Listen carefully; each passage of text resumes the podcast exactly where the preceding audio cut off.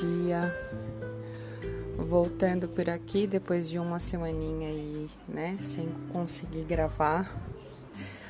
Não é muito fácil gravar quando você tem duas crianças e um cachorro, porque quando não tem uma criança gritando, tem, né, um cachorro latindo, então fica um pouco complicado. Mas hoje eu vim refletir sobre sobre emagrecimento, que é uma emagrecimento é um assunto que está presente na minha vida há muitos anos, né? E eu só venho entendendo a razão por qual eu tenho, né, problemas com essa questão, né, com problemas com peso agora, né, no auge dos meus 36, 37 anos, né, que eu completei esse ano. E, e eu sempre, é, enquanto eu não procurava é, o consolo, né, na comida, eu tinha outras ferramentas que eu procurava. Isso eu, eu venho concluindo de uns tempos para cá, né? Eu fui por muitos anos fumante e quando eu parei de fumar foi o período que eu engordei, o primeiro período que eu engordei, né? Eu passei a minha adolescência sendo gordinha.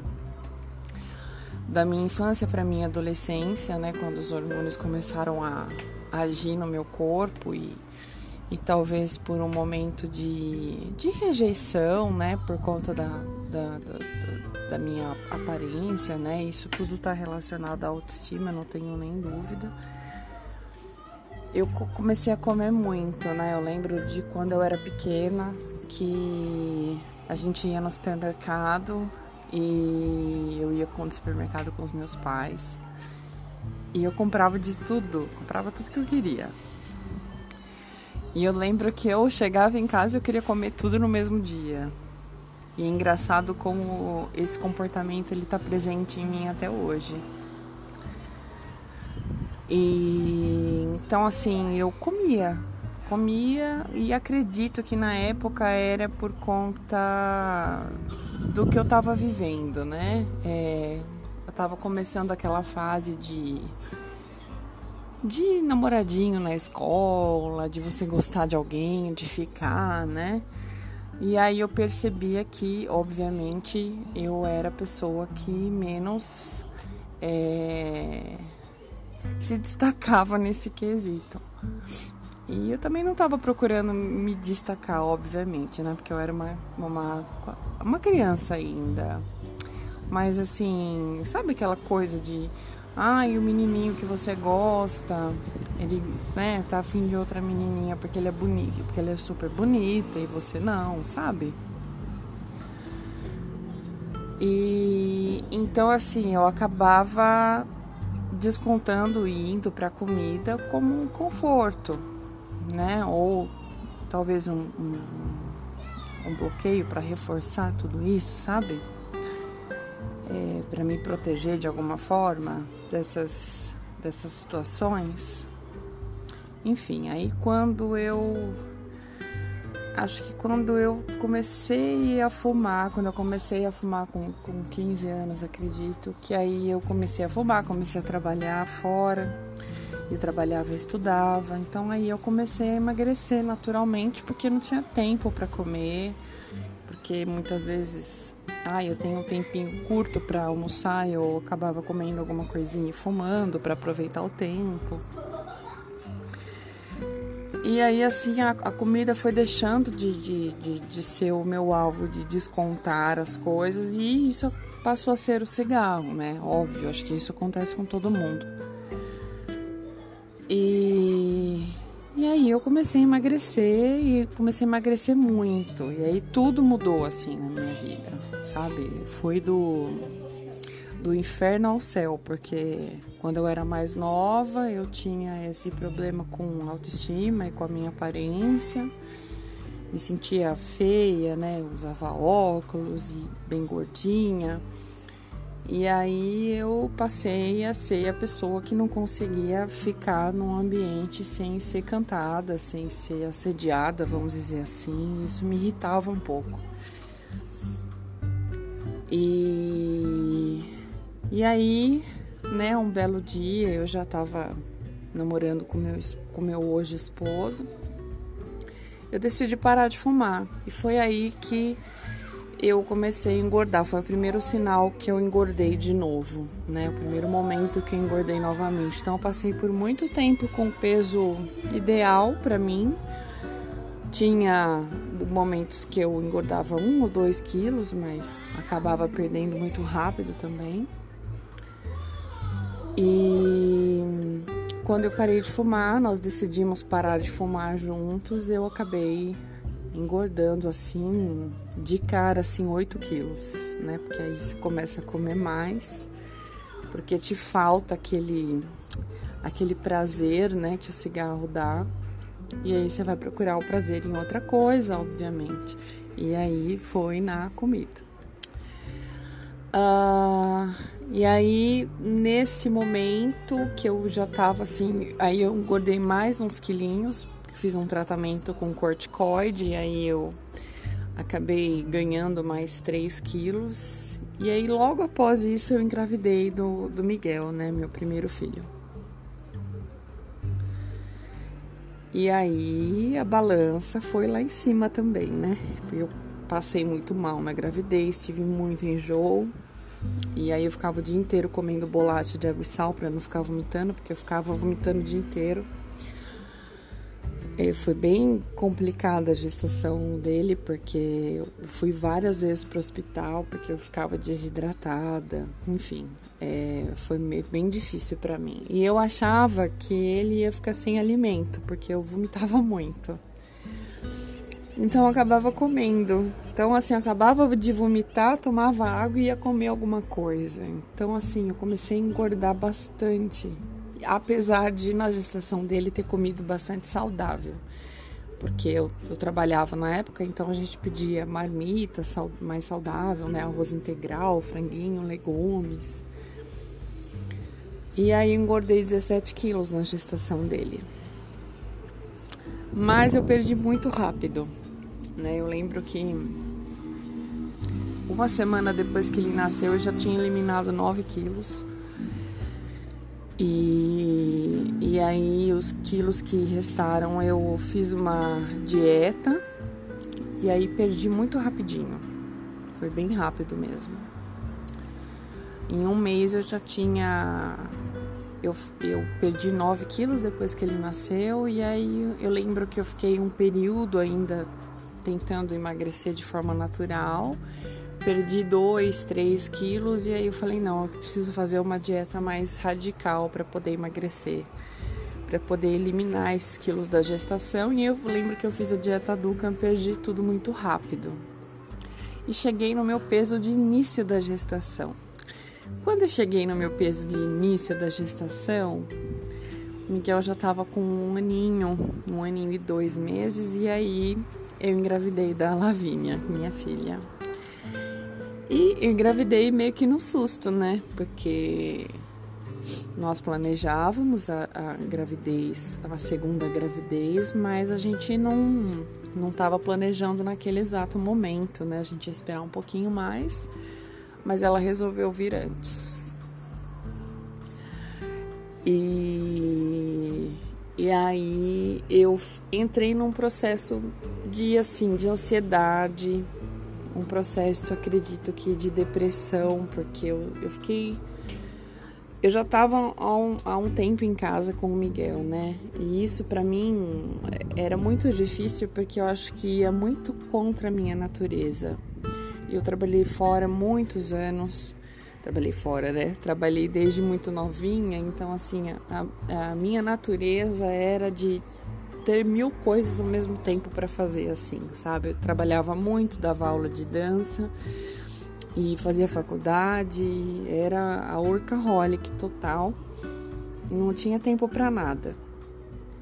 E aí, passando esse um ano que eu fiquei em casa com o Miguel, eu já estava querendo voltar a trabalhar, fazer alguma coisa para mim, né?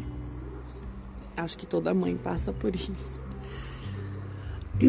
E aí ele eu descobri que eu estava grávida e eu falei, bom, agora eu não vou trabalhar com nada, né? Porque quem vai empregar uma grávida?